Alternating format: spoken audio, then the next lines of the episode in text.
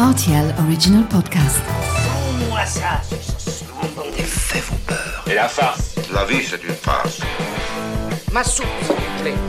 Ça tord les chocolates. Mon scarpe, mon germe-là Mais combien de fois je dois vous dire que c'est susceptible, l'aubergine? Tous les produits sont là, alors je vais commencer.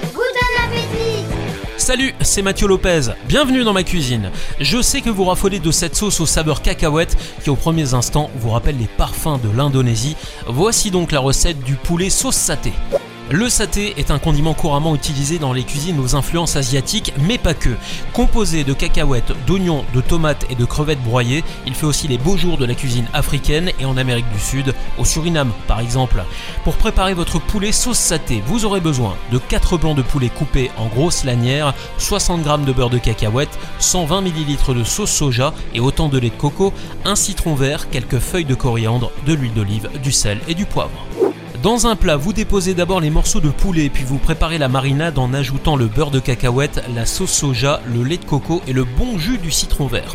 Mélangez bien le tout, vous embrochez 7 à 8 morceaux, puis vous laissez mariner pendant 2 heures au réfrigérateur. Quand vous êtes prêt, ça part en cuisson dans une sauteuse avec une cuillère à soupe d'huile d'olive et un morceau de beurre. Une fois que c'est chaud, vous déposez les brochettes et laissez bien colorer pendant 2 minutes environ. Ensuite, vous les retournez pour bien faire dorer l'autre face. Avant de les retirer, pensez à vérifier que du poulet est correctement cuit et si ce n'est pas le cas, vous ajoutez une ou deux cuillères à soupe d'eau pour détendre la sauce. Ça permet d'obtenir une cuisson au top mais sans tout faire cramer.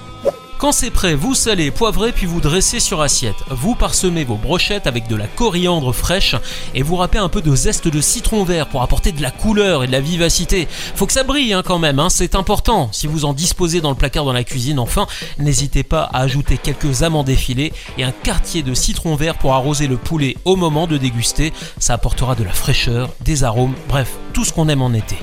Voilà, j'étais ravi de vous recevoir dans ma cuisine pour ce poulet sauce saté que l'on cuisine aux quatre coins du globe. Et maintenant, c'est à vous de jouer les chefs en cuisine.